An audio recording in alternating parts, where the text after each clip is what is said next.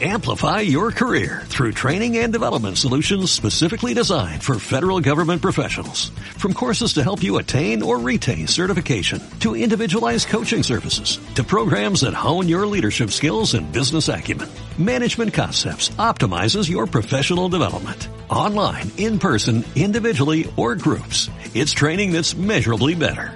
Learn more at managementconcepts.com. That's managementconcepts.com. Bienvenidos a Radio Libertad Constituyente.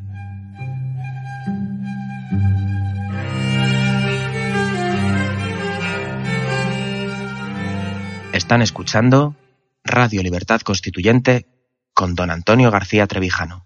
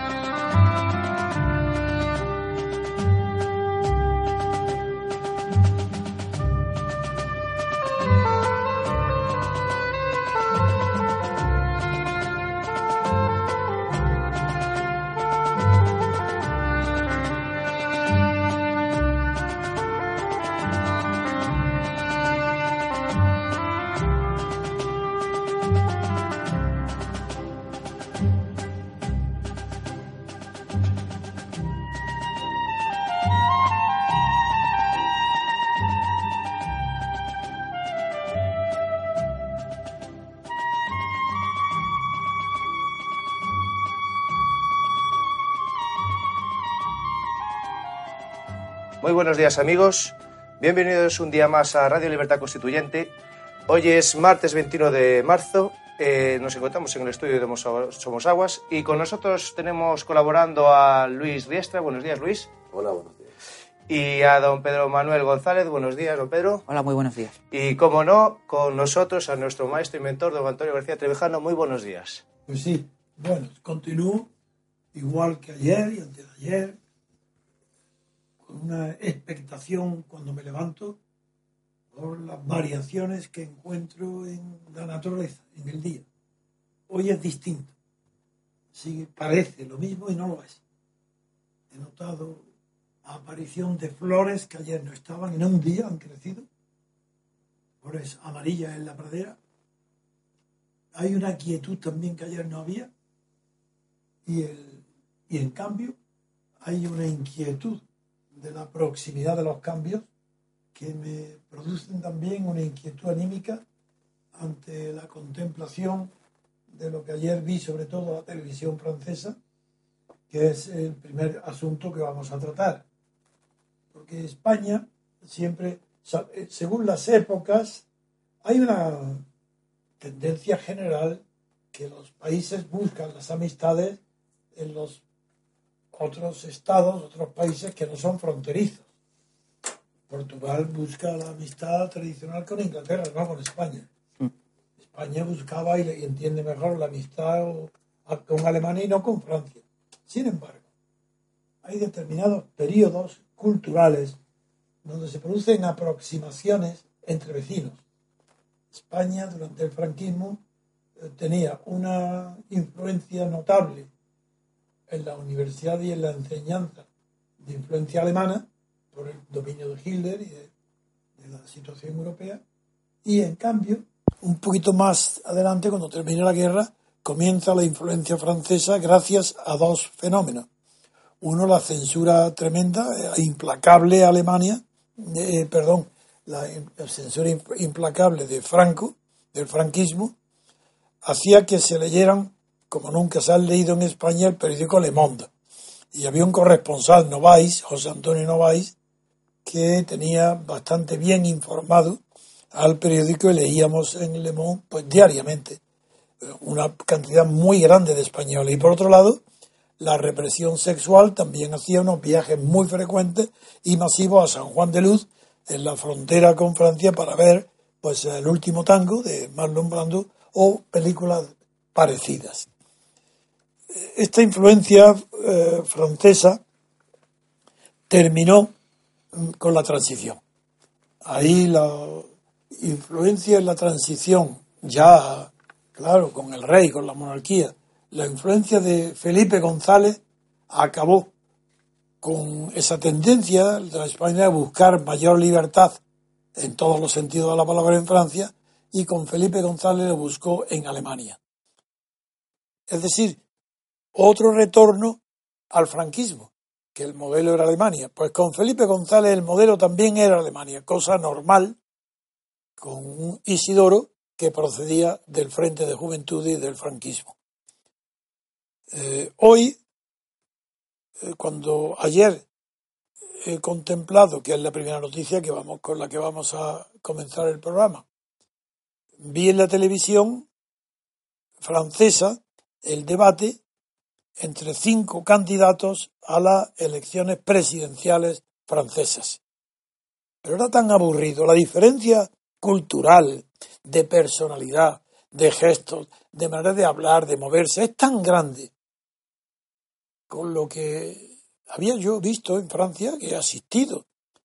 El primer debate presidencial que yo asistí fue Pompidou. Después de Pompidou, pues fue Mitterrand el que asistía a dos de sus grandes mítines anteriores a las elecciones. También oí directamente a Giscard y a Girac. Después ya no he vuelto a oír a ninguno más. Y fue degradándose la cultura a medida que avanzaba el tiempo. Con la excepción de Giscard, que es un muy pedante, y él utilizaba eh, palabras fuera de contexto, eh, presumiendo de aristocracia intelectual. Claro, el apellido Giscard d'Estaing también es aristócrata. Pero hoy, cuando vi la televisión, me aburrí tantas veces, no había quien pudiera aguantar tres horas que duró el, debate de los candidatos, de los cinco candidatos a la presidencia francesa. Y fue grande el, no había, dos personas que tenían una mayor distinción. Mélenchon parecía un profesor de universidad o de instituto. Y los, el más joven de todos, que era Macron, eh, era demasiado, y su voz un poco estridente, un poco chillona, un poco demasiado joven como si estuviera inmaduro, un hombre, un joven verde, pero verde no por el contenido, sino porque no ha madurado, pero muy ambicioso. Fillon tenía un aspecto más clásico del francés típico de la burguesía. Y en contraste, Marine Le Pen era más vulgar, no solo en el lenguaje, sino también en su aspecto. Es decir, que en los cinco candidatos noté una falta de distinción de maneras y de distinción cultural. Veamos ahora, esa es la forma a la que sabéis que le doy mucha importancia y que es la presentación. Es la primera imagen que tenemos de una persona, son sus formas y son importantes. Y esas primeras impresiones no suelen equivocarnos. Luego el trato no se equivoca. Y en cambio la primera impresión, sin verlo, sin conocerlo, no solemos equivocarnos. Bien. De los cinco, hubo una estrategia equivocada por parte de Macron. Como las encuestas son constantes y auguran que a la segunda vuelta solamente pasarán Macron y Marine Le Pen, eso estaba en la conciencia de los cinco. Y actuaron los cinco en función de esa imagen que tenían que estaban tres fuera de juego. Pero el error, conociendo esa estrategia, hubo un error fundamental.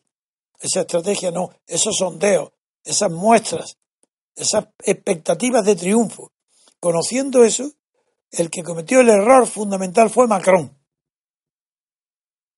Porque Macron y Marine Le Pen son los que están favorecidos en las encuestas, los que dicen, y es seguro, que van a pasar a la segunda vuelta. Pues esto produjo un fenómeno inconsciente, con lo que se ve que había muy poca previsión intelectual de la estrategia a seguir. Y se dejaron impulsar por las impresiones, por, las por las primeras sensaciones. Los tres que están no tienen posibilidad de pasar la segunda vuelta, pues es verdad que no se atacaron mucho entre sí. Y atacaron más, desde luego, al, al principal candidato, a Macron, que a Marine Le Pen.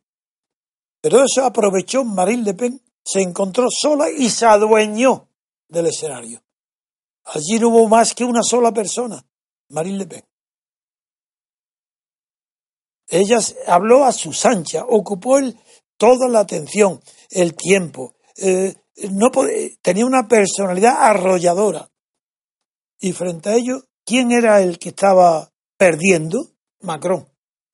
No lo dirán las encuestas, porque los comentarios de la prensa, cada uno tiene su candidato y dirá que ha ganado el candidato que tiene él. No, no, no. Macron siguió una táctica equivocada.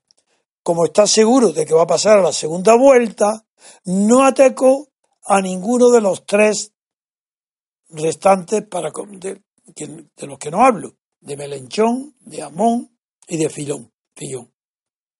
No habló de ellos, no los atacó, porque piensa que está seguro en la segunda vuelta y necesita el apoyo electoral de ellos tres.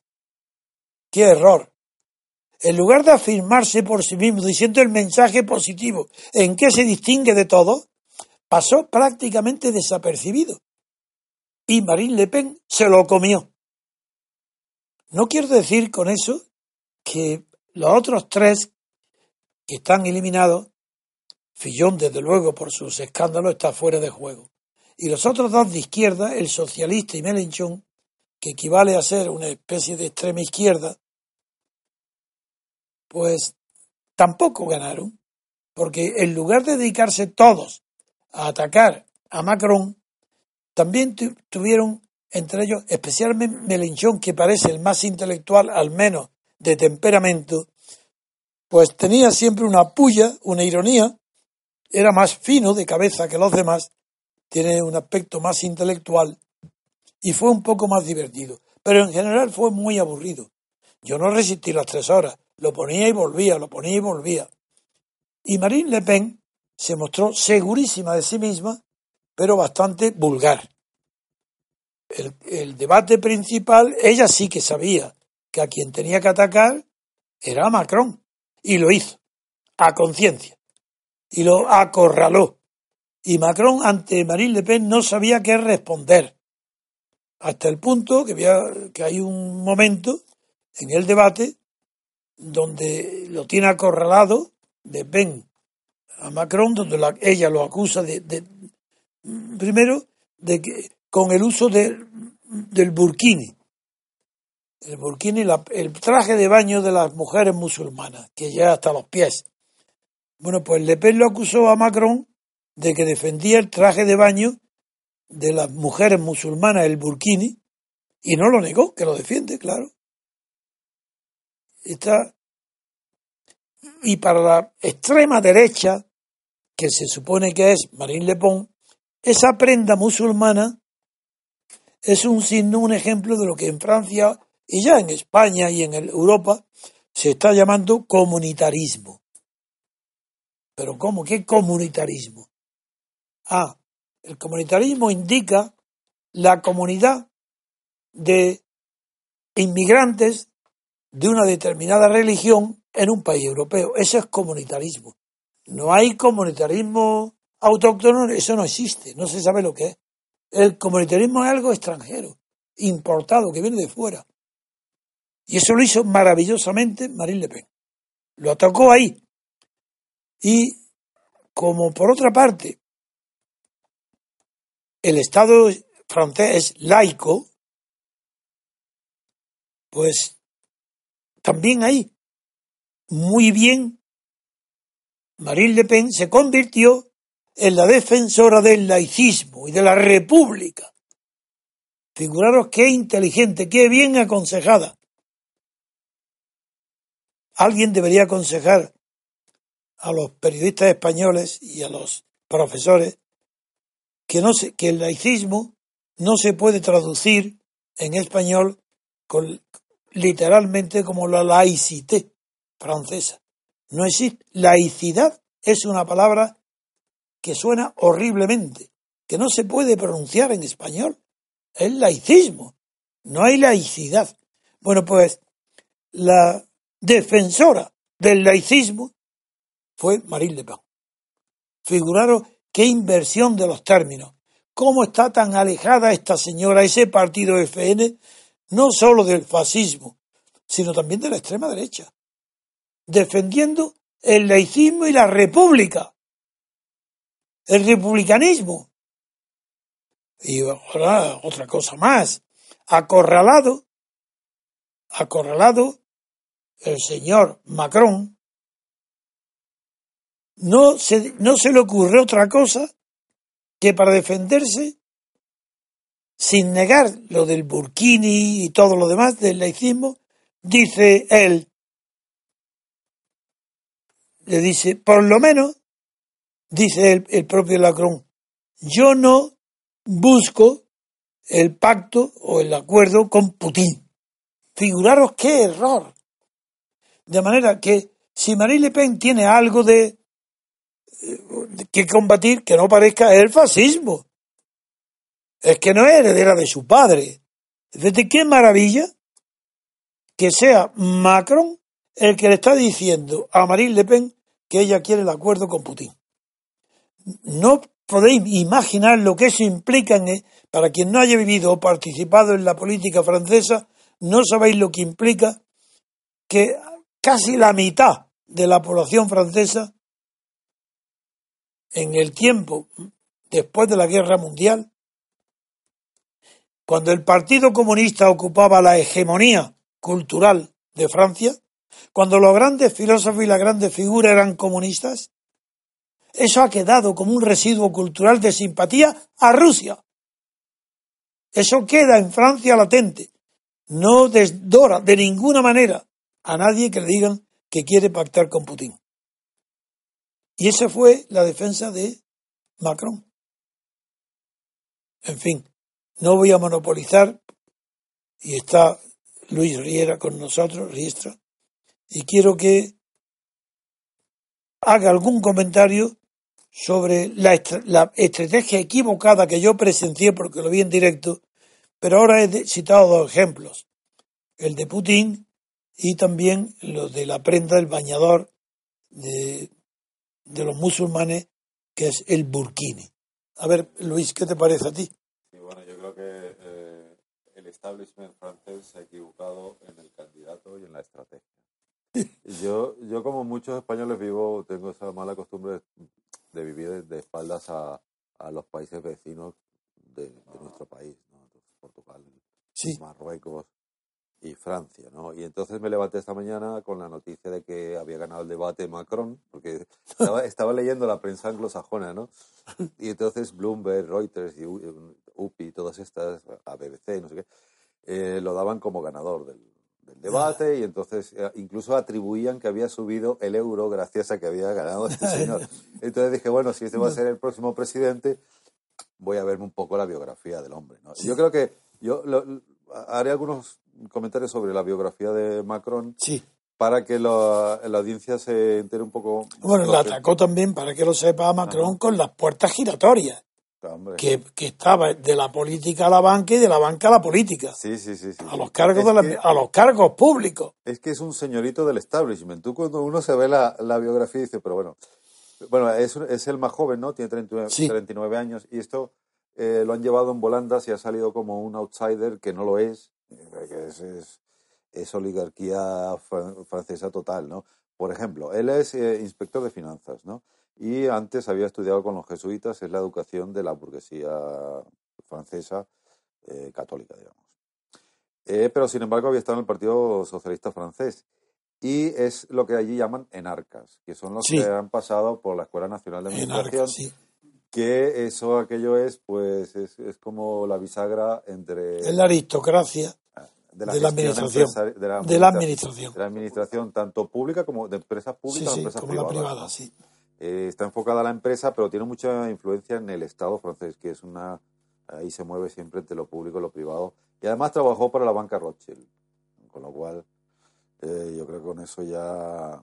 Y eh, formó parte de la, de la fundación eh, de la French American Foundation, o sea, Sí. la fundación francoamericana que es para eh, desarrollar la amistad entre Estados Unidos y Francia, que es tan antigua como Estados Unidos, pero bueno.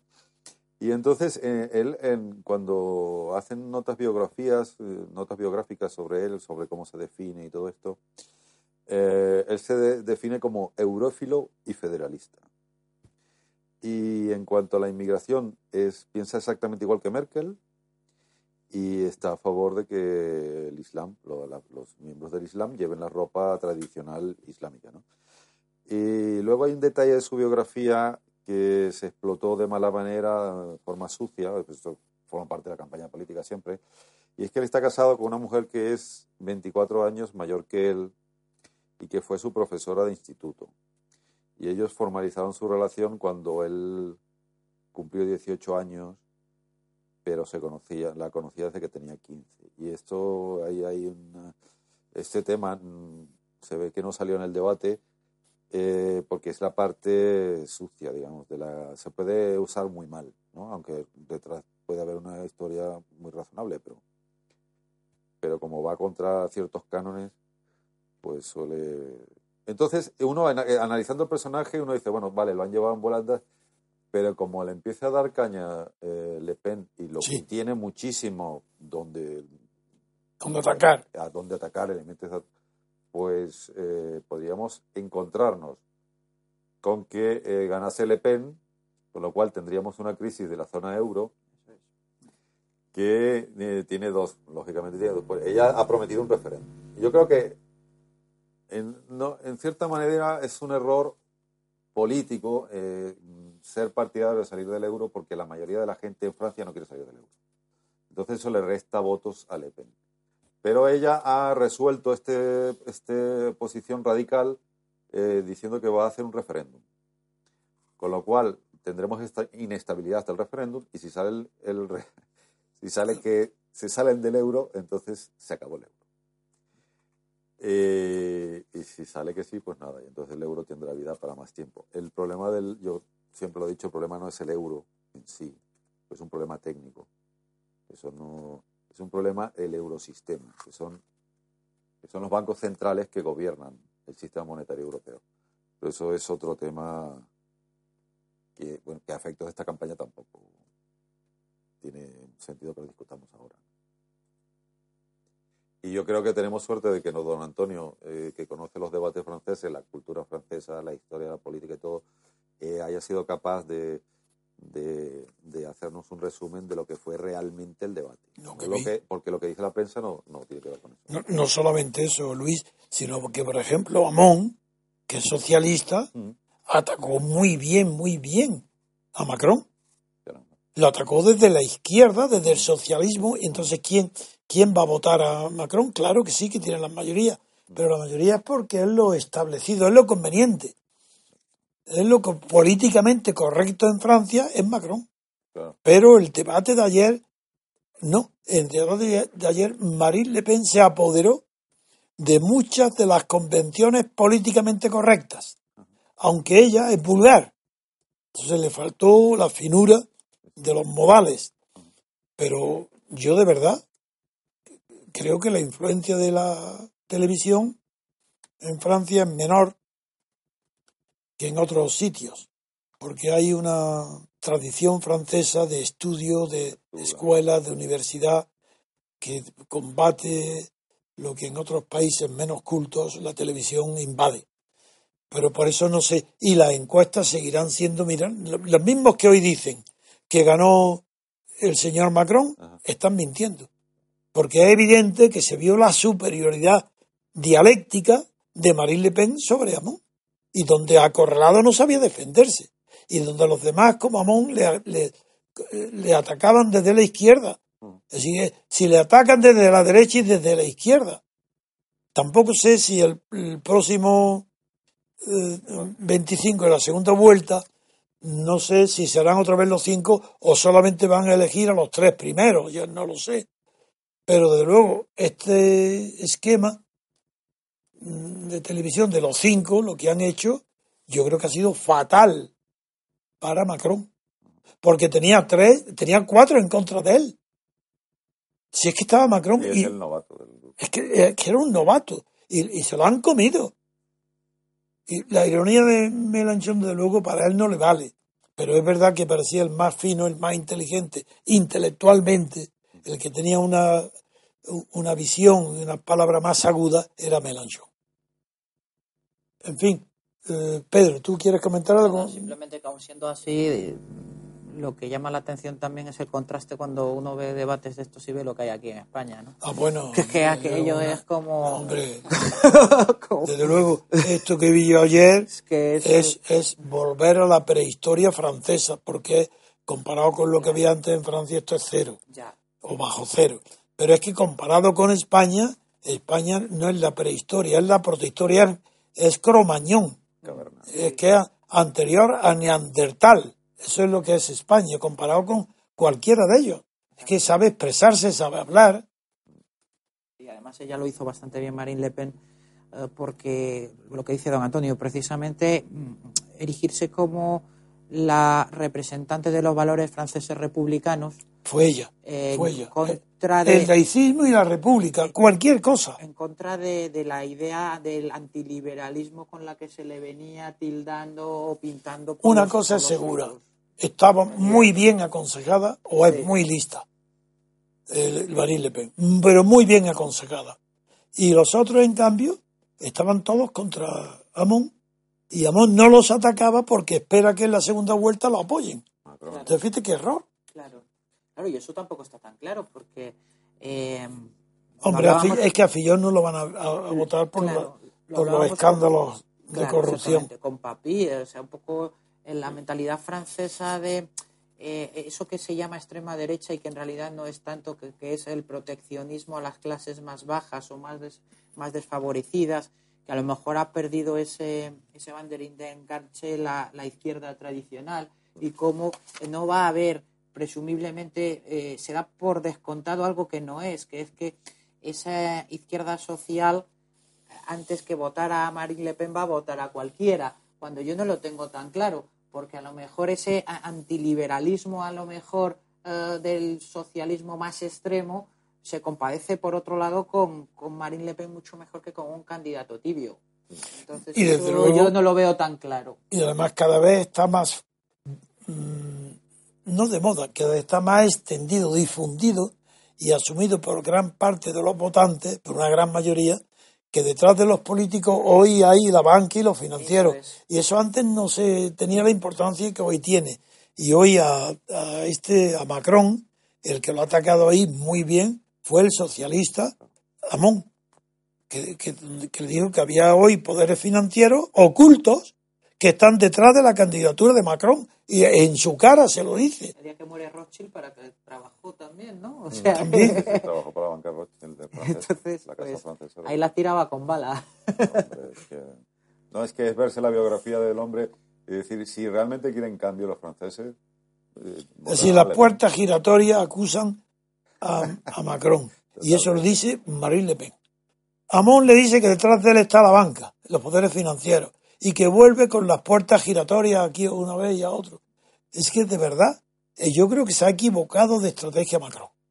Estaba convencido de que él va a pasar la segunda vuelta y ha despreciado que él tenía que, con- que convencer al electorado estando en un plan superior de cultura y de posiciones políticas superiores, más modernas que los socialistas que tenía enfrente.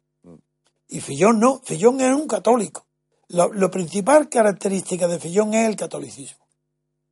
Entonces, mm, y tiene dos, dos. Él di- dijo, hizo unas declaraciones, las recuerdo muy bien, no las repitió aquí, lo había dicho antes, antes de ser descubiertas sus eh, corrupciones con su mujer y su familia, dijo que a él nadie nunca le obligará a hacer algo contra la religión. Es decir, contra el laicismo. Fíjate en qué, cómo se ha movido de cómoda Marine Le Pen. Ah, Porque eso estaba presente. cuando, la- cuando se sabe que hay mucho católico, vo- voto católico que está con Marie Le Pen. Y Marie En, Le Pen en no Francia, tiene- y muchísimo. no tiene ningún problema en defender el laicismo del Estado. Ninguno. En cambio, el otro se hizo un lío. Es una especie, a mí me recuerda que es una especie de puyol. O sea, van de, van de católicos para robar y entonces consiguen apoyo. Sí, porque, porque tiene la religión, tiene la confesión y el perdón. Exacto, ya, el pecado se confiesa y trae la pasta y- y, y no obliga a devolver, aunque la religión dice que hay que devolver lo robado. devolver. Eso no. Se confiesan y no devuelven. A propósito de la enmienda y de los, de los pecados. En fin, bueno, yo desde luego no- creo que no me equivoco. Donde me puedo equivocar es que mi sensibilidad cultural e intelectual no es la misma que la media francesa. Y es posible que yo haya visto con mayor claridad la debilidad de todos los candidatos y la fortaleza de Marine Le Pen. También estoy en guardia contra mí mismo, porque esos pecados sí que yo no los tengo. Yo siempre pienso qué es lo que me gustaría a mí, y yo quiero que venza Marine Le Pen. Por tanto, estoy en guardia que eso a mí no me equivoque. Y no me equivoca. Yo sé que ayer, la que estuvo mejor ayer fue Marine Le Pen. Yo creo que el candidato, al ser Macron el, el- el candidato eh, Que vas a pasar a la que segunda va a pasar a vuelta. la segunda vuelta, tiene muchas posibilidades Le Pen. ¿eh? Ahí Como, está. como lo haga bien, lo machaca. Pues, Luego hay un aspecto que, como la esposa de Macron es bastante mayor que él, Sí, y tiene ese ascendente de una mujer sobre él, mayor que él, y, Mar- y la Le Pen también es mayor que él. Yo no sé si eso le, que le producirá una debilidad en la hora de los debates, ¿no? Ah, Parece- es un aspecto psicológico al margen, sí, sí, sí. pero podría tener su influencia. ¿no? Muy bien. Bueno, pues hemos pasado la primera parte del programa y ahora tengo que decirlo antes de pasar a otro tema. Hemos tardado más de media hora. Yo desde luego no comprendo lo que pasa con la técnica. Tenemos las mejores mesas de sonido, cambiamos de instrumentos técnicos, cogemos los más caros. Tenemos aquí a policías, nada menos, que al frente de los sonidos y aquí no hay manera de comunicarse con Ecuador. Es cuestión de Ecuador es terrible. ¿eh? Está el pobre Gustavo, ya la- el primer día eh, no pudo, y eso no fue culpa nuestra. Fue un error de comunicación, no sé, no pudimos hablar con él. El segundo día fue perfecto. La comunicación con Gustavo, con Ecuador. Y hoy, que teníamos muchísimo interés en conocer cómo está la situación para la segunda vuelta de las elecciones presidenciales en Ecuador, pues no hemos quedado in albis, porque no hemos podido comunicar. Él sí eh, ha, ha podido oír, no, al revés.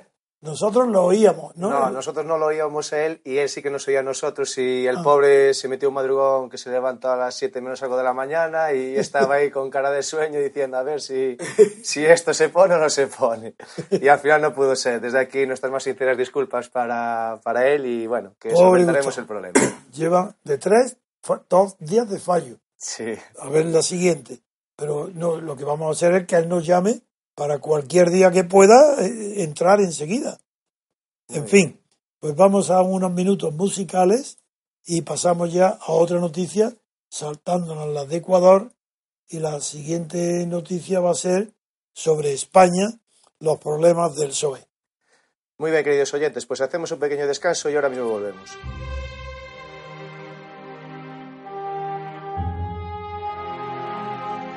Queridos oyentes, además de nuestro buzón arroba diariorc.com, ahora podéis hacernos llegar vuestras preguntas para Antonio García Trevijano enviando un mensaje de voz a nuestro WhatsApp en el número 605 02 3473. Repetimos, 605 02 3473. Es importante que seáis breves y concisos para poder atender todas vuestras preguntas. Utilizad esta vía solo para mensajes de audio, puesto que ni texto ni vídeos serán atendidos. Muy bien, queridos amigos, ya estamos de vuelta. Tiene la palabra don Antonio. Sí, la segunda noticia que merece nuestra atención hoy son las próximas elecciones primarias del PSOE. Hay, como sabéis, tres candidatos. Nosotros nos informamos de noticias. Vamos a comentar la última de ayer, la última noticia referente a este tema.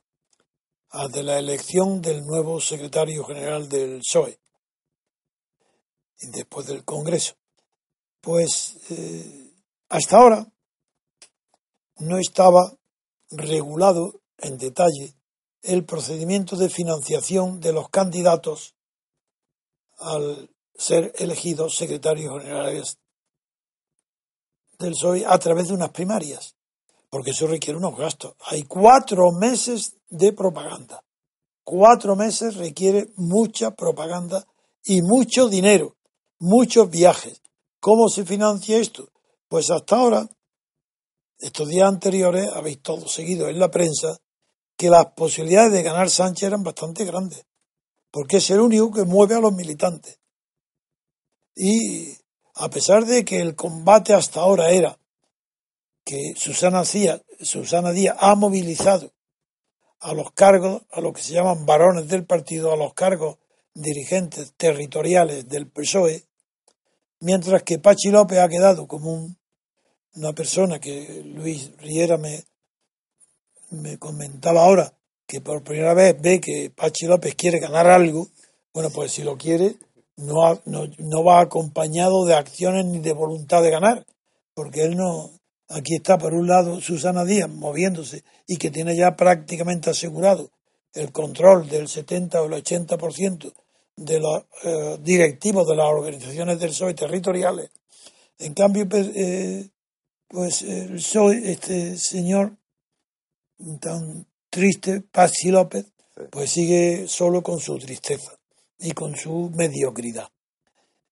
En cambio, eh, todos conocen el temor que siente Susana Díaz y la dirección del PSOE al prestigio que ha adquirido eh, Pedro Sánchez ante la militancia simplemente con un eslogan.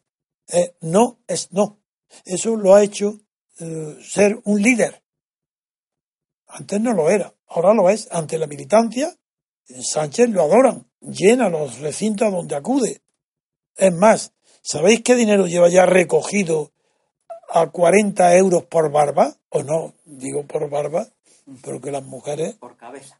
Sí, tengo que decir por cabeza, porque esto es una expresión muy machista, de, dar por barba. Bien, pues como no son machistas, lleva Sánchez recogido 80.000 euros.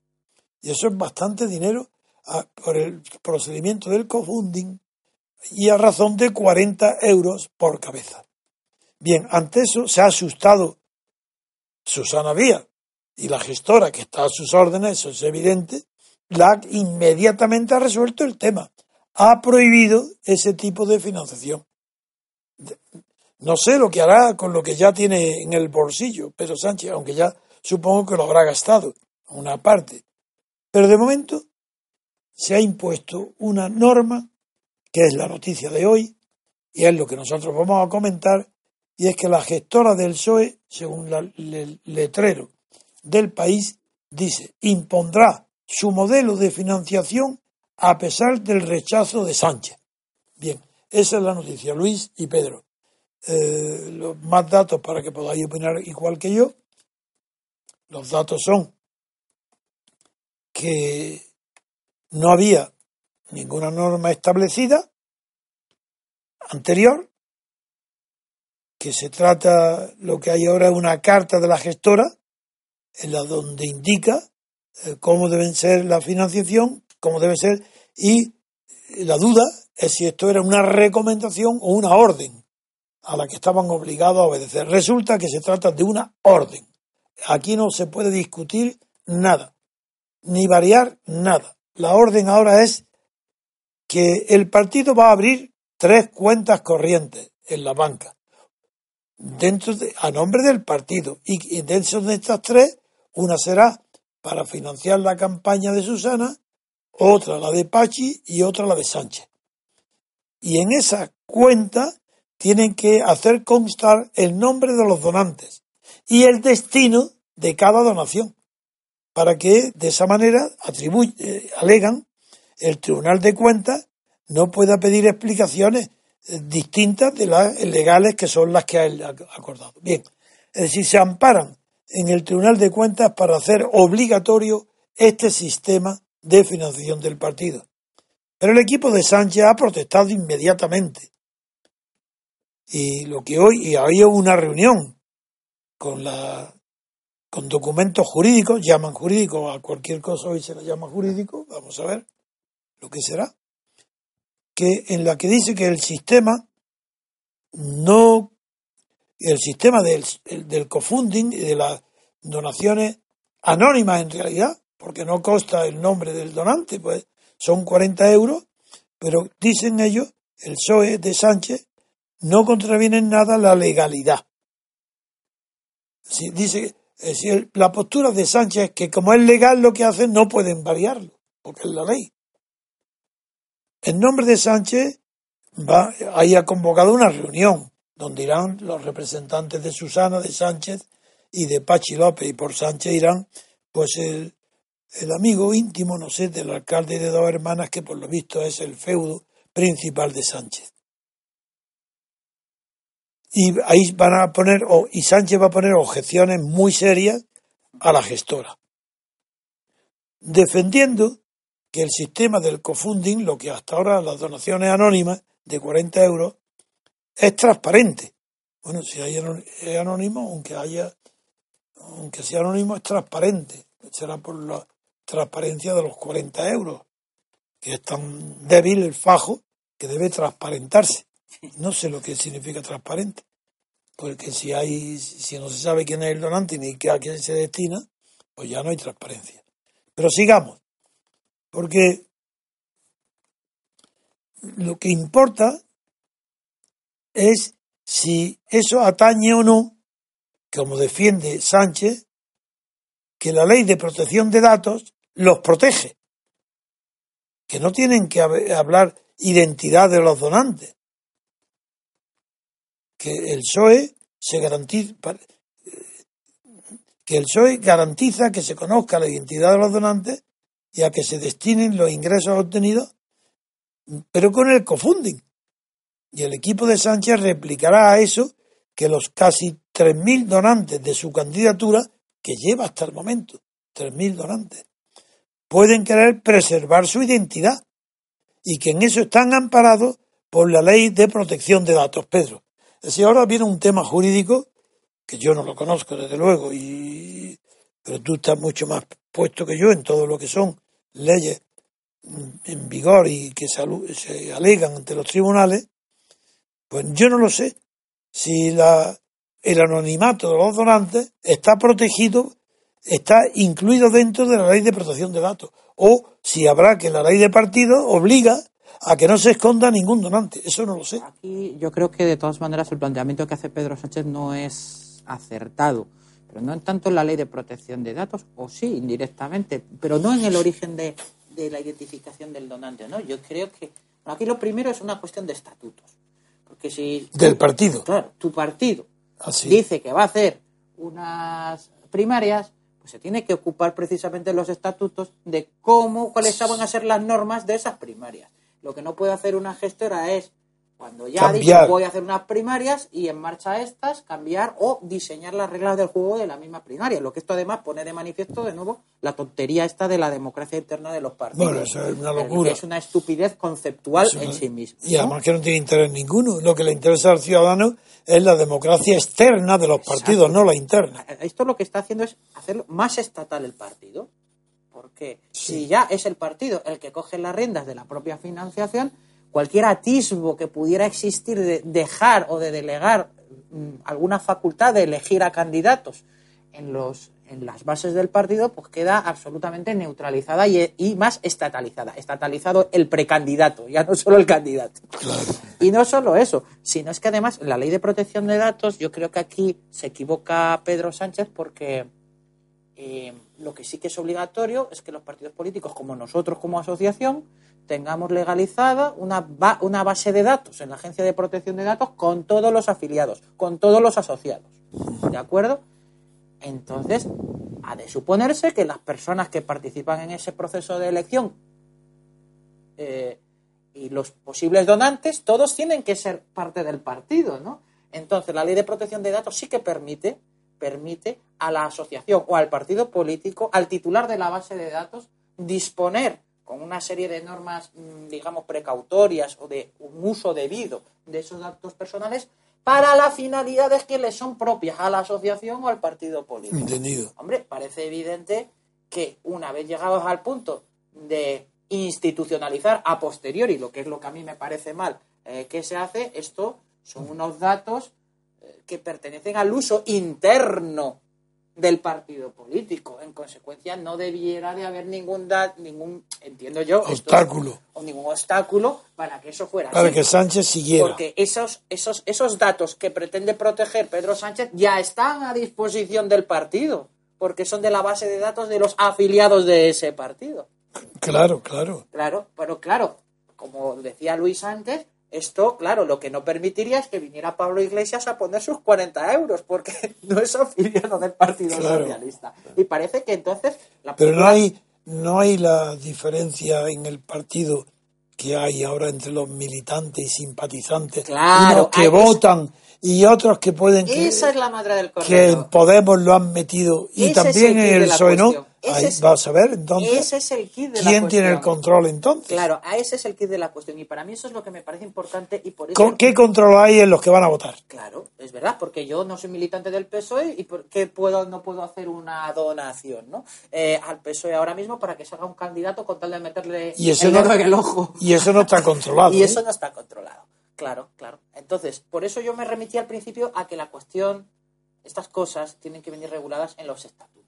Y tienen que venir reguladas perfectamente en los estatutos. Porque si no, lo que estás haciendo es que la gente se vaya a gastar dinero para ir a meter el dedo a un candidato sin ser parte de ese, del propio partido. Pero en principio, si son los, los, los que participan, o porque yo también supongo que estos simpatizantes que dice usted, don Antonio, tienen que estar inscritos de alguna manera antes o poner se sus una- nombres a disposición Sí, del partido. sí, hay unas prescripciones. Claro, sí. entonces esa prescripción, el Partido Socialista tiene la obligación de esa base de datos también comunicarla a la Agencia de Protección de Datos. No puede tener una base de datos de unas personas de simpatizantes que no haya pasado, que no se esté registrada filtro. en, en la Agencia de Protección de Datos. Con lo cual llegamos a la misma conclusión. Son datos que están a disposición del partido de antes. Bueno, yo lo que me centro es en el significado político. La gestora no es imparcial, ha tomado partido por Susana Díaz y la ha llevado hasta tal extremo que, que ahora ya le prohíbe a Sánchez que continúe con el método de financiación que tenía y que le había dado éxito, puesto que ya llevaba 80.000 eh, euros recogidos con una base de, modesta de 40 euros y esto implica, claro, que no hay imparcialidad ninguna en la gestora. Tanto que se alaba la gestora no es más que el brazo derecho, no el izquierdo, no oculto, es el brazo derecho de Susana Díaz. La pregunta es que, como está Luis, está contento de oír estas cosas, que nos diga algo de Pachi, que tú lo conoces mejor que nosotros. No, hombre, yo le seguí un poco la campaña cuando estuvo haciendo para Lendakari eh, ya hace tiempo. Y siempre me pareció una persona sin energía. Sin embargo, ahora parece que sí tiene ganas de ganar, ¿no? Y ahora, cuando no tiene posibilidades, es que el hombre se ha puesto ahí con ánimos a salir adelante. Y yo no sé qué tipo de cambalacho va a hacer con, con, sus, con Susana, Susana Díaz. Yo creo que está más cerca de Pedro Sánchez que de Susana Díaz. Pero es que Porque acuérdate, acuérdate que cuando, sí, pero cuando era presidente del Congreso en las anteriores elecciones, él apoyó en todo a Pedro Sánchez. Sí, sí, y Pedro Sánchez fue el que le puso de presidente del... Y él apoyó a Pedro Sánchez en todo. Sí, sí, sí. Y Sí, parece más izquierdista dentro de lo que es el PSOE que Susana Díaz, por supuesto. Susana Díaz es que podía ser del PP. Es que yo creo que estamos viendo, es que la, el, el- la verdad es que yo creo, lo he dicho varias veces en relativo a otros temas, pero el PSOE tiene una crisis existencial. Es decir, está a punto, si gana Pedro Sánchez probablemente se divida, es un partido muy antiguo, eh, no los- la vieja guardia no quiere que caiga en manos, por- porque en el fondo lo que está detrás de esto es que Podemos se coma al PSOE. Sí, Y entonces ya, ya está en las encuestas, ya está comido. ya le ha, le ha hecho el sorpaso claramente. Entonces, ya solo falta que dentro, eh, que gobierne el PSOE desde dentro. Y eso la, lo, lo, lo- a pata negra del Partido Socialista, entre de donde viene y donde tiene sus raíces Pachi López, no lo van a permitir. Entonces yo por eso creo que el Pachi López va a hacer algún cambalache con, Sí, con Susana Díaz. sí. Sí, para unir, traicionará al unirse otro, quizás. traicionará al otro y tal, pero es, eh, además es la, La donde- tradición del PSOE. Sí, así que la tradición muy ibérica eh, y del PSOE de traicionar a los compañeros, pero eh, ¿a dónde va a ir Pachi López si no, si no es dentro del PSOE? Podemos no nada. Muy bien. Bueno, pues yo creo que no da más de sí el tema, porque si fuera la noticia, no- pero nosotros lo que somos es analistas políticos. Entonces tampoco da más de sí este análisis. Forzosamente es superficial nuestro análisis, porque es superficial la noticia. No hay que profundizar nada. Todo está a la vista. Y lo que ve el periodista es lo que nosotros vemos, lo mismo. Por eso aquí no hay diferencia entre nuestro análisis y los que puede verse en cualquier persona imparcial o observadora. En fin, vamos a un descanso y pasamos con Pedro a examinar noticias relevantes en el terreno judicial, como siempre que él viene. Muy bien, queridos amigos, hacemos un pequeño descanso y ahora volvemos. Si conoces a don Antonio García Trevijano y escuchas nuestra radio frecuentemente, es importante que te asocies al MCRC. Es el único movimiento que existe en Europa que lucha cada día por la libertad colectiva y deberías formar parte de él. De esta forma disfrutarás de nuestro boletín para asociados con toda la información del movimiento y estarás al día de todas las noticias y eventos que realicemos. Si quieres, puedes colaborar con una cuota voluntaria que puedes pagar de la forma que te resulte más cómoda. Es muy fácil. Entra en www.mcrc.es y rellena la hoja de afiliación. Cada vez somos más y queremos contar contigo.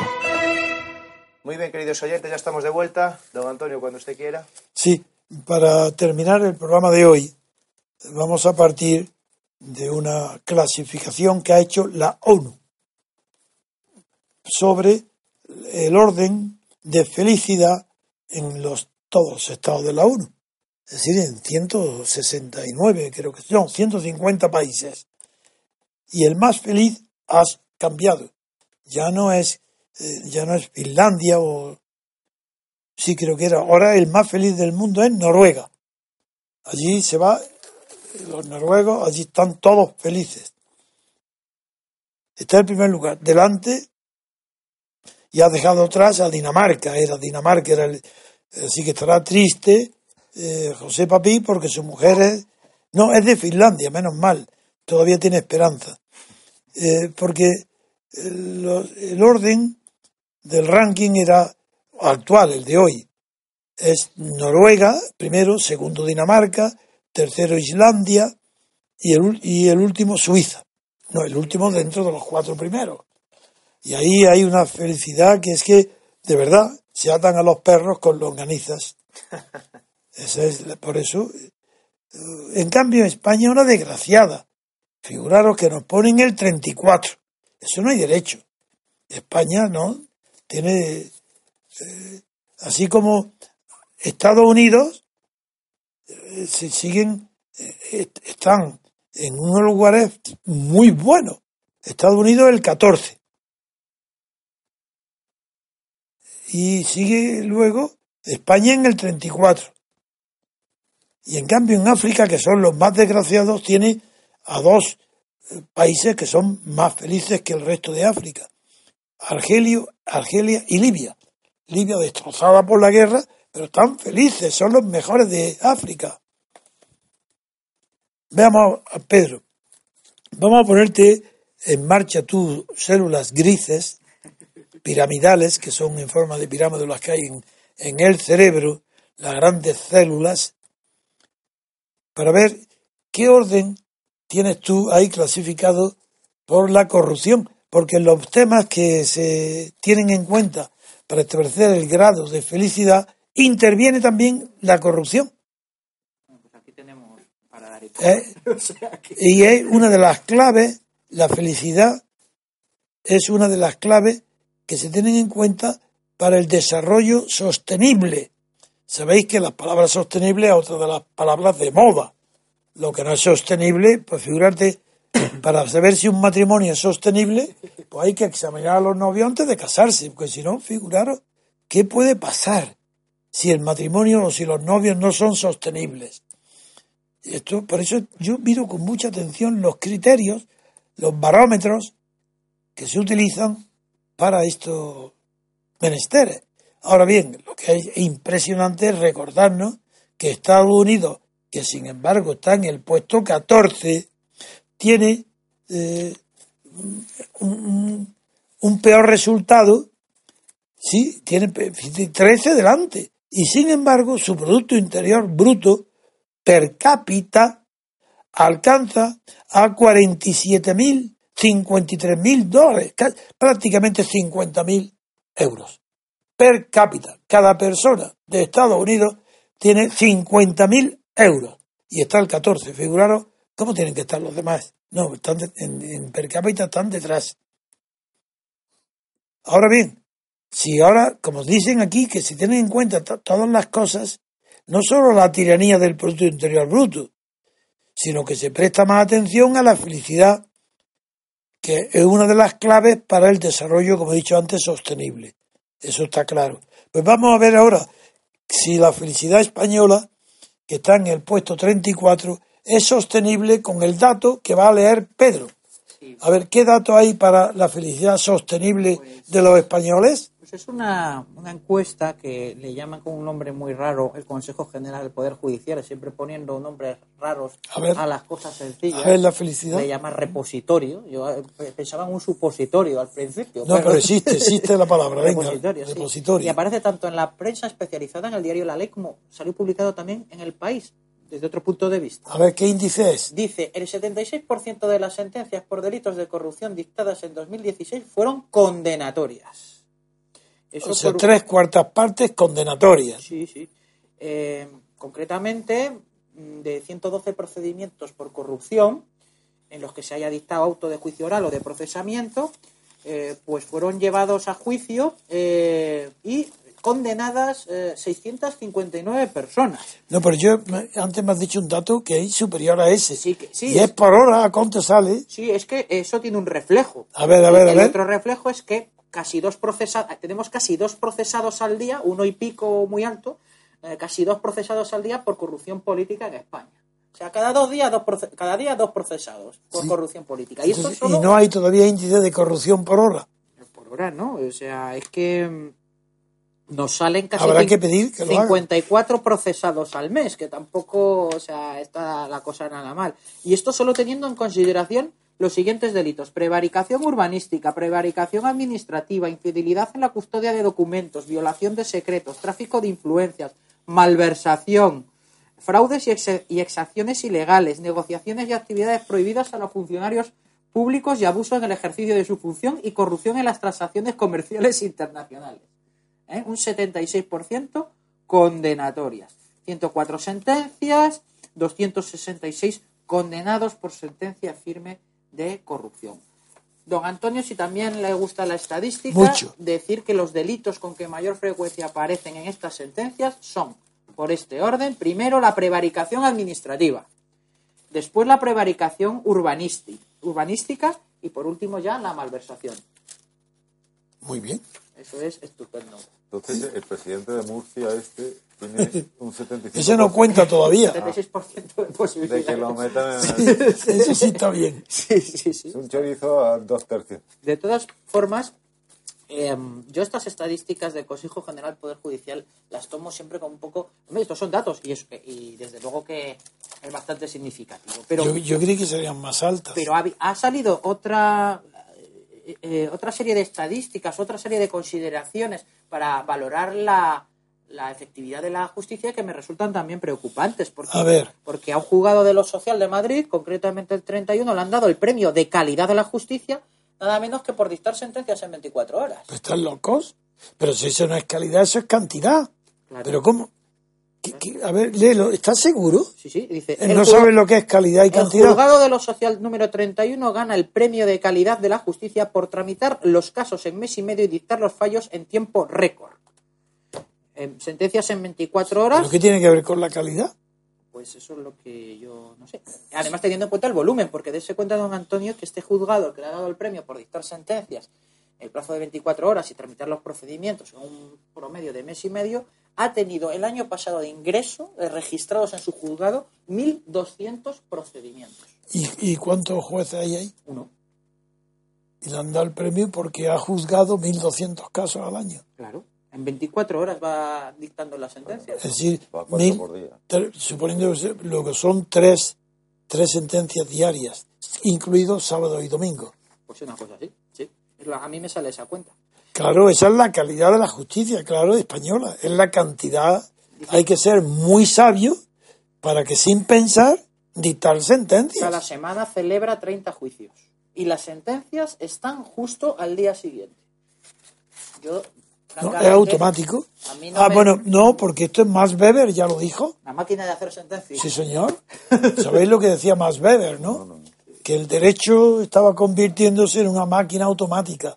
Por la ranura de encima se echa el caso controvertido.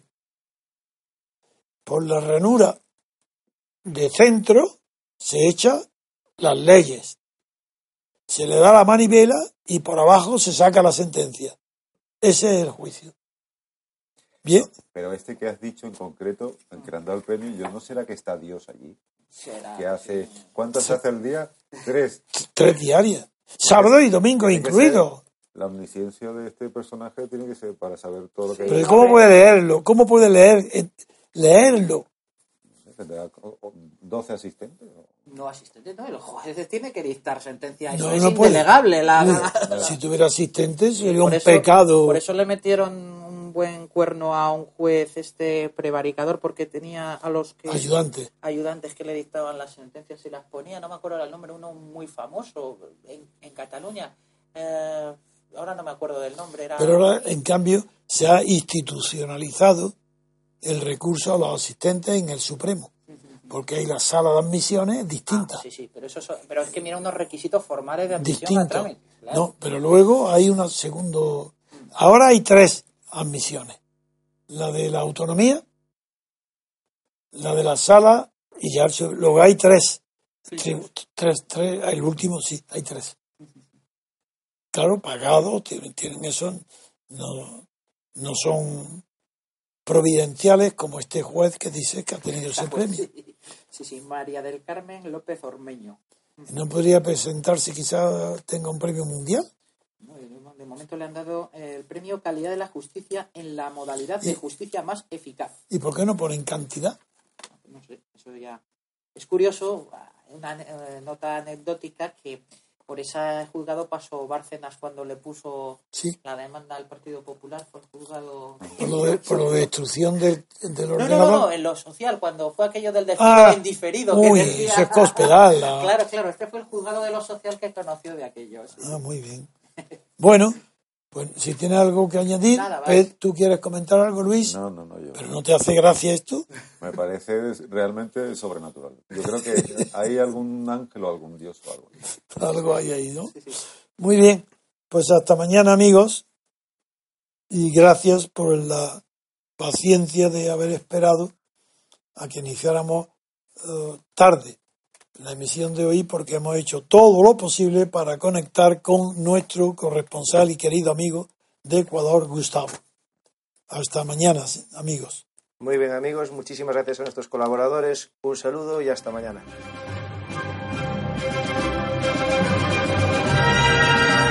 Gracias por haber escuchado Radio Libertad Constituyente. No olviden visitar la parrilla de programación en la nueva página web del Movimiento de Ciudadanos hacia la República Constitucional, en la dirección www.mcrc.es. Radio Libertad Constituyente. La libertad viene en nuestra busca.